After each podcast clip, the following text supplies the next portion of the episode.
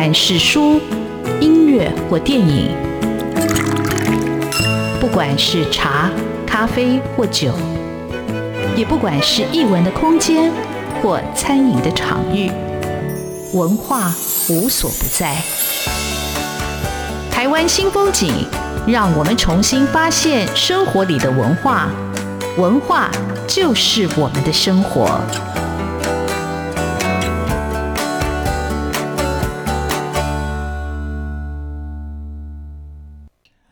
台湾新风景，我是主持人廖志峰。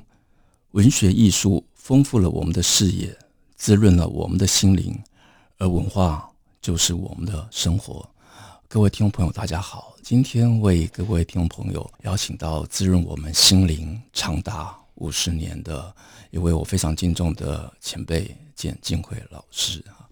啊，简静惠老师他是洪建全基金会的董事长、执行长。还有，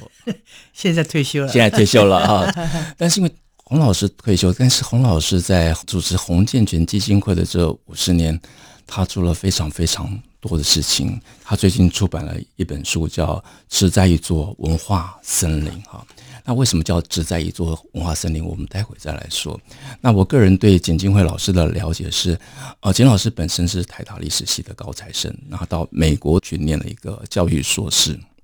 可是呢，他的所学很快的回到台湾，他就走入了婚姻哈。但是，但是他其实后来用更长的时间继续推动他所热爱的教育事业。这就为什么一开始我会讲，呃，这就是一啊一种桥梁的一种感觉。那我们今天很荣幸有这个机会，因为刚好简老师退休了，才有时间来上我们节目，跟各位听众朋友来分享他这一段的心路历程。简老师好，好，大家好，呃，真的很高兴可以邀请到简老师啊。啊，简老师，你先跟听众朋友分享一下，就是你念了那么多书，然后你也念了硕士，那你是短暂就当了老师啊？那你从这个学界或者是这个学术圈，然后突然走到这个企业，走入民间，嗯、你自己这段的过程跟心路历程到底是什么？是。是呃，我在结婚的时候也同时在念书，那是我自己觉得我的效率不错。我在出国三年之内结婚拿学位还生小孩，哦、但是呢，但是三年之后回到台湾呢，就被这个夫家呃洪家就认为说你不能够只待在家里，你要帮忙你的先生跟家庭。工作，这是我们洪家的传统，所以我在刚刚志峰在介绍我的时候，一下子洪老师，一下简老师都可以，因为我自己的笔名就是洪姐，这就代表我的身份，我是认同女性的家庭责任跟嫁夫从夫嘛，啊，是，但是但是在这样的一个过程当中，我还是背后里头有我自己的感觉到，我应该。要尽的责任跟理想，那所以这个是要需要时间去克服的。那我在呃跟我公公经过一番这个呃妥协配合，跟我先生的了解之后，那我就争取到说，哎，那我可不可以在洪家成立的这个基金会里头来做执行的工作？这是我自己要来的哦，所以我就变成很忙啦。所以这本书里头就写说。我怎么样子从开始，呃，成立这个洪建全基金会之后，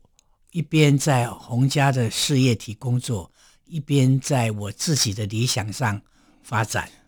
那当然，这个理想上的发展完全不是因为我自己要完成什么，而是我觉得这个社会需要什么，我觉得这个社会需要开拓什么，所以我从一开始就是用一种。播种跟耕耘的态度来经营这个基金会。好，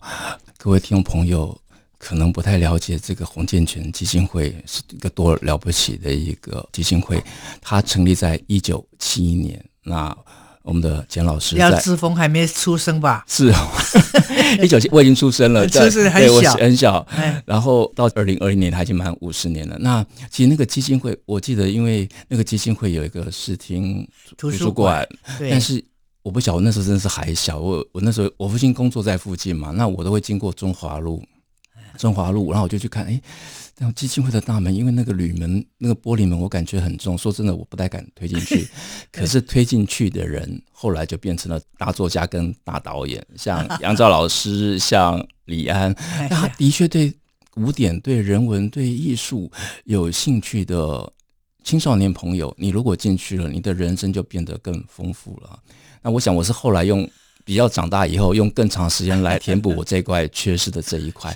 那我们今天还就很荣幸请到简老师来现场分享。那到底洪建前基金会到底它主要的一个设立的目的是什么？它又做了哪些很重要的事情？对，我想我就概略的说一下这五十年，要不然大家会觉得说在做什么。但是我因为我自己觉得这个呃，台湾的社会。在一九七一年那个时代的话，已经渐渐的开始发展我们整个社会的的一些企业跟商业，但是呢，对于这个文化教育的事情还是很很少的。以往的基金会，像我们这种非盈利的单位，做的都是去救灾啦、去济贫啦、去帮助这个民间的这些救济活动。那我就跟洪老先生、洪建全先生提议。我们要做的是一种开创性的，那刚好洪老先生他是一个经营企业的人，所以我们这个企业就是跟日本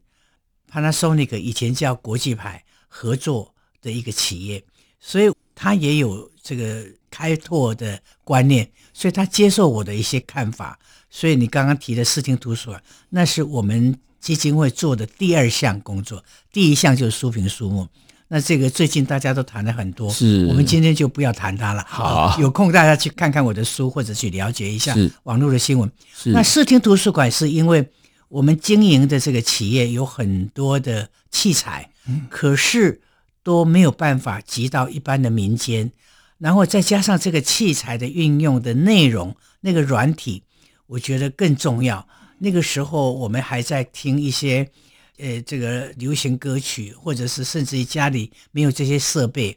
然后音乐的欣赏都非常的狭小，所以我就从家里的兄弟他们收藏的古典唱片或者那个黑胶的，我就说那捐出来，捐出来哦。那器材的话，那时候有录影机、录放影机，那我也从家里这个企业里头，我们也也采购了一些很便宜的价钱嘛哦。那然后再加上一些一些唱片，所以就有视听图书馆。然后这个家里有空房子，我也会让这个洪老先生说，那你就用很便宜的价钱租给这个基金会，因为这个基金会的运作有它一定的呃模式嘛，哈，你要一笔钱放在那边，然后要做的是社会有益的事情，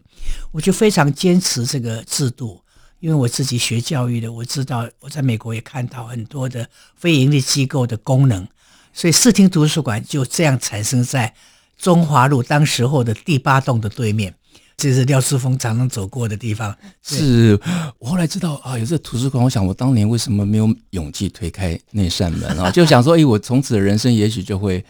不一样。但是各位听众朋友，如果听景金惠老师讲这段话，一定很感动哦，就是一个。教育家，他其实他虽然走入了企业，但是他依然把这种教育的这种推广的这种热情，在浇灌我们的这块土地，他滋润了真的我们这一代的文学青年啊。那就是后来视听图书馆，它变成后来变成一个数位化嘛，是不是？就是它呃，就是线上的嘛，是不是？但数位化那是后来的事情，后来的事是。对，然后那个时候，因为我们慢慢的呃，因为那个载体改变嘛，是，所以我我记得以前。呃，我们留了很多的唱片，像包括杨照啦，包括呃林怀民谈到的这个李安呢，他说台北怎么有这个地方？他那个时候呃还是那个艺专的学生嘛，是，然后他就就每次要经过这个中华路到板桥去，是，他就说他就会窝在那边听我们的音乐。还有一个还有一个简文斌，后来在两厅院他当总监的时候，的总监是，对对，那我我在那边。呃，也当过他们的董事嘛，是，所以他说都是你害我的，但是我都是在你们窝在你们那边听华格纳，听得很开心，但是有时候是会睡着的。对，我们那时候因为靠中华路第八栋那边，靠近建中跟北一女，对，所以很多的学生都会来听。好，对，我们这里先休息一下，待会再听金惠老师再来分享，还有什么精彩的大家不为人知的故事。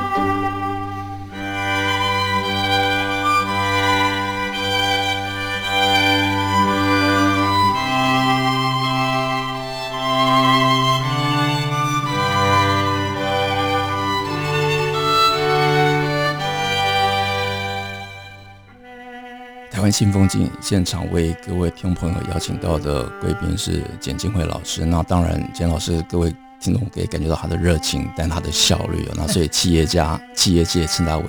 简金惠董事长。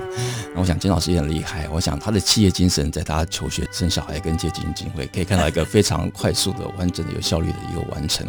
但做了这么多精彩的事，呃，不要小看一个民间的力量啊，这种民间的力量，它可以。造就了很多的人才，你不晓得那些阅读的种子，或者那种文学的种子，或者艺术家的种子，在什么时候会萌芽？那简金惠老师刚刚得到了文化部所颁发的文学奖章。那文学奖章虽然只是一个小小的一个勋章，但是我觉得它代表了，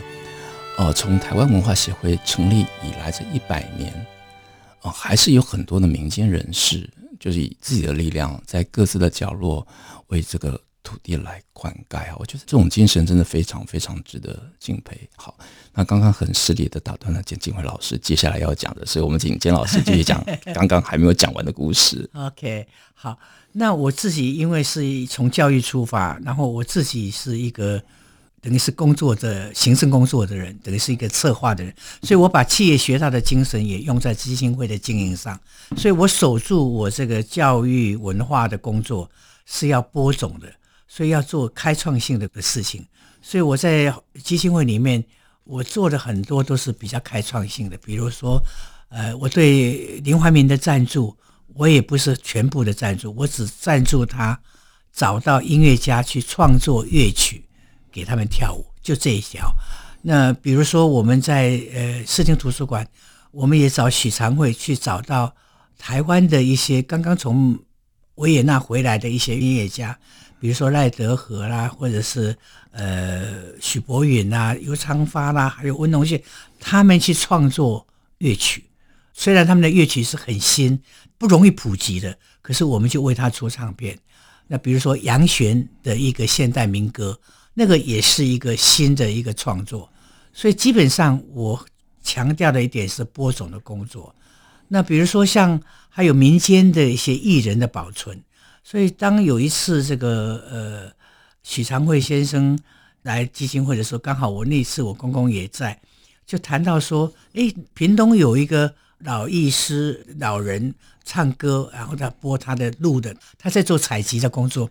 那个声音大家如果有听过陈达的声音，一定会感动的，真的很感动人。可是他很辛苦，很贫病交加，所以我们那时候也赞助他。那就把他带到基金会来演唱。那当然我们比较小众嘛。后来被陶小青听到了，他有电台嘛，所以慢慢的就转到民间的一些音乐厅去去唱歌。所以对这种开创性的事情，是我们基金会一直在强调的。那当初听古典音乐是一种音乐素养的培养，可是开创性的创作，我们还是不断的在做。然后，呃，视听图书馆之后，因为我们整个的这个大楼的改建，然后还有我们自己，呃，刚好我有一些钱可以买到一个在罗斯福路的房子，那所以我就搬到罗斯福路来。那一方面在那边成立闽农讲堂。一九九零年代的台湾，对于人文艺术是没有那么强烈的，不是像现在。到处都是在什么文化的活动呢？还要做很多艺术的展演。那个时候很少，所以我就在闽农讲堂里用文学院的模式开课，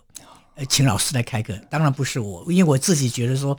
哎呀，我是文学院出来的，我历史系我好像学的不够哦，还没有廖志峰学的好啊。他没有，出 了余英时的书。但是那时候我有请余英时来我们这里演讲，我知道。那我主要是受许卓云的这个鼓励跟他的这个帮忙，是。所以这个讲堂里面很多的课程都是大师，都是大师。而且因为我我们台大的，我用台大历史系的一个想法，也规模来把文学、文化、艺术的课程在那里展开，而且都系列性的。是。好，我要先打岔一下，因为呃，简老师讲到这段，其实我很感动，是因为。我那时候光听到读到陈达那一段，我就心里就有点想哭的感觉啊，就是思乡起啊，唱一段思乡起。然后你看简老师把这个做起来，可是简老师，我虽然当年没有推开中华路靠近小南门的那扇很沉重的玻璃门，然后上面有个铝制的把手的那扇门，但是我我还是受惠于简老师当初基金会所做的阳关四点嘛，还是就是杨贤那张那张我很我非常喜欢，因为那里头。那些歌我到现在都还唱，像《乌头四韵》，乡愁四韵。然后你看，像那个吴德夫的那个《匆匆太匆匆》，然后像《好了歌》，然后像洛像洛夫啊，就是就是洛夫的歌，然后去吧海洋啊，就是我到现在心里头都还记得那样的一个旋律。就是我如果有在年轻的生命里头有短暂的黑胶唱片的记忆，就是杨贤的哦现代民歌。然后就是，然后读了书，我才知道。呃，陈老师当初就是最最重要的一个呃推手，所以不要小看文化，文化到底什么时候，它可能不是立即的，但是你看对一个人，他就延续到了现在。但是我那天去拜访白先老师的时候，我就跟白老师抱怨说。我就是小时候读《红楼梦》，把自己读坏掉了。从小就读《好了歌》，就人生一场空。所以你想，我如果知道人生就是场空，我们为什么还要努力了？哈，当然 这是另外一种文学的解释，给自己找到一个借口。好，然后我还要再补充一点，就是因为陈达，我很喜欢的一位呃作曲家、歌唱家陈明章老师，他就用陈达的故事写了一首我也很喜欢听的，叫《阿玛达》啊，就是那个歌，你听到的时候。用人的故事，然后在那个很轻轻流溢的一个音乐里头，嗯、你就被唤起了，让你有了一个连接哦。嗯、就是音乐啊、教育啊、文化，好像浅浅的在一个水流底下，就不知不觉的滋润了。对，不不只是你啊，大家对陈达的声音跟他的歌，还包括我们有有一位呃，也是学科技的，也是非常的感动。那跟大家讲一个好消息，是因为。我们在这个五十周年的纪念的时候，呃，接任的董事长洪玉军跟执行长就，他们觉得要在复刻这个成大的小的唱片，虽然大家网络上也都可以听得到，所以我们还是会用一种呃，用以前那种胶那个黑胶。黑胶的方式，这个单曲的一个成大的唱片来送给关心我们基金会的人。那未来的，因为你你刚刚讲的，就是因为我基金会在做的事情，都是开创我们时代的需要。那在我们整个时代需要走到现在的时候，已经从闽农讲堂它还存在着，文史哲艺的教育已经非常的普及。你看现在到处都讲堂，是。然后接下去的这个阶段呢，就是我们对艺术的一个赞助。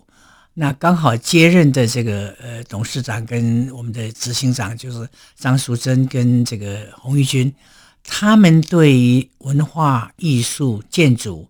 都觉得是会引导我们社会发展的一个重要的一个驱力，所以我觉得，呃，我自己虽然年纪比较大，但是我对于这个新的东西我还是很向往的，可是我是向往的态度不一样。我是用学习的态度，不是要一种开发引领的态度。那他们新任的这两位呢，他们刚好可以在这个方面来做一些引导的作用。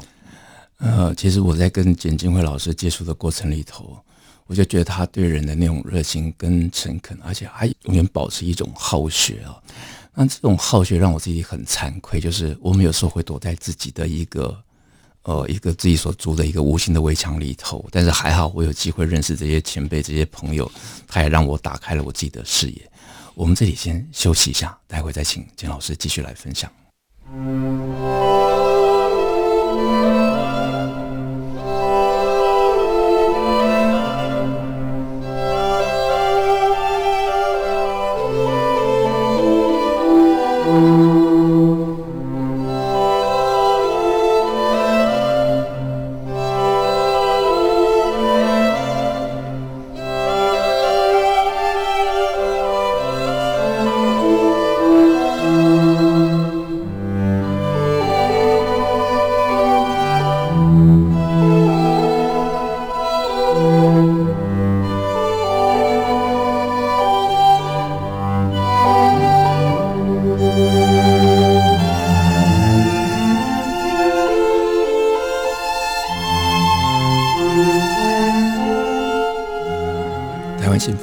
现场为各位听众朋友邀请到的贵宾是简金惠老师啊，啊，简老师长期推动了文化，他把教育用基金会来实践他的理想跟热情啊。那当然，呃，之前我们一开始有提到呃书评书目，那书评书目其实是很重要的一个平台。那因为呃这个因为已经讲很多，所以简老师今天会讲在呃基金会其他的一些重要的事情啊。那我这里。念一段简金辉老师写的关于桥梁这件事情，我觉得这就代表简金辉老师在做这个基金会本身他投注的热情跟精神啊。那简老师是这么说：我们每天都在扮演着桥的角色，一句话、一篇文章、一本书、一场音乐会，甚至一场球赛，都是一座桥，也代表着一种精神、一股力量，在连接、在交流，打破人与人之间的隔阂。化解仇恨，消除障碍，因着桥的连接，世界才会变得更可爱，文明不致中断，人性的光辉得以洋溢。我想，人性的光辉得以洋溢。我想，洪建全基金会这五十年对这社会所做的事情，我想就是一个最好的明证。那简老师其实他自己喜欢阅读，爱阅读，爱朋友啊，爱爱交数字的朋友。我记得，因为疫情的关系，国际书展没办法办理，然后。有一个文化的空间叫行测，他就找我办一个微信的书展，那我就在脸书上 PO 了这个微信书展，就欢迎朋友来这边做交流。就没想到书展在礼拜六才正式的一个开幕，然后礼拜五下午就有人发简讯来说要过来看，那我吓死了。这个第一个人来的 就是简金辉老师，我真的真的非常的感动。所以在我们今天节目的最后。特别请简金辉老师来分享关于阅读，还有他在自己的书里头特别强调的一种素质，到底是什么样的一个精神哦？那怎么样来实践这个精神？素质是日本话，斯闹啊，就是松下幸之助先生他所提倡的一个基本的精神。那他是用一个 grouping，就是一个友会的方式。那我引进到台湾来之后，我就觉得把它当成是一个附属在基金会的一个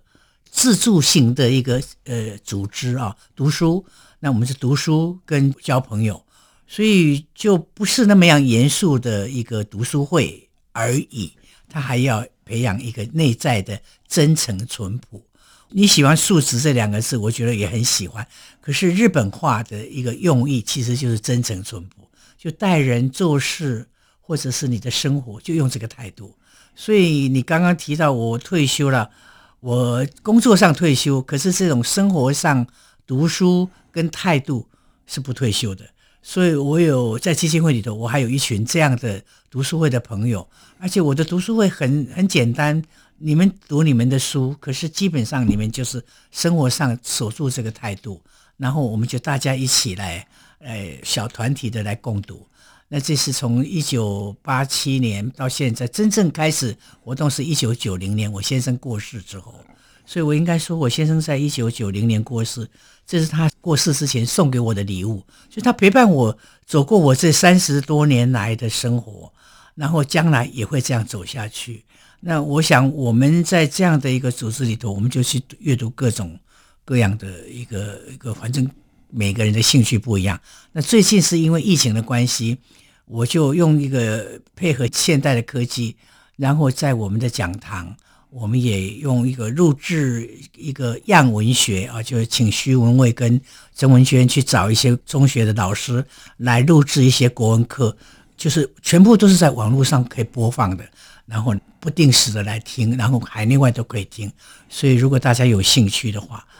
然后其他的在我们讲堂的课程，我们也是已经讲过的，我们就分段的整理出来，让我们的社会大家可以来来听。好，那金老师，请问一下，如果要听线上听，它有个特别搜寻的网址吗？或者就直接打样文学，或者打呃闽龙讲堂吗？还是打打闽龙讲堂，打样文学都可以，闽龙讲堂、素质友会都可以。我觉得这都都是都是免费的，因为我基金会本身就是希望大家共同来学习。然后，至于对基金会的未来，我们也会朝着这个艺术发展去做。所以，我们鼓励了很多当代的艺术家，然后是我们主动去发掘的，让他们的作品有些是还没有完成之前，我们就帮助他完成；也然后有些呢是已经有一点点名气的，或者他们已经有作品的，我们就为他们办展览这样。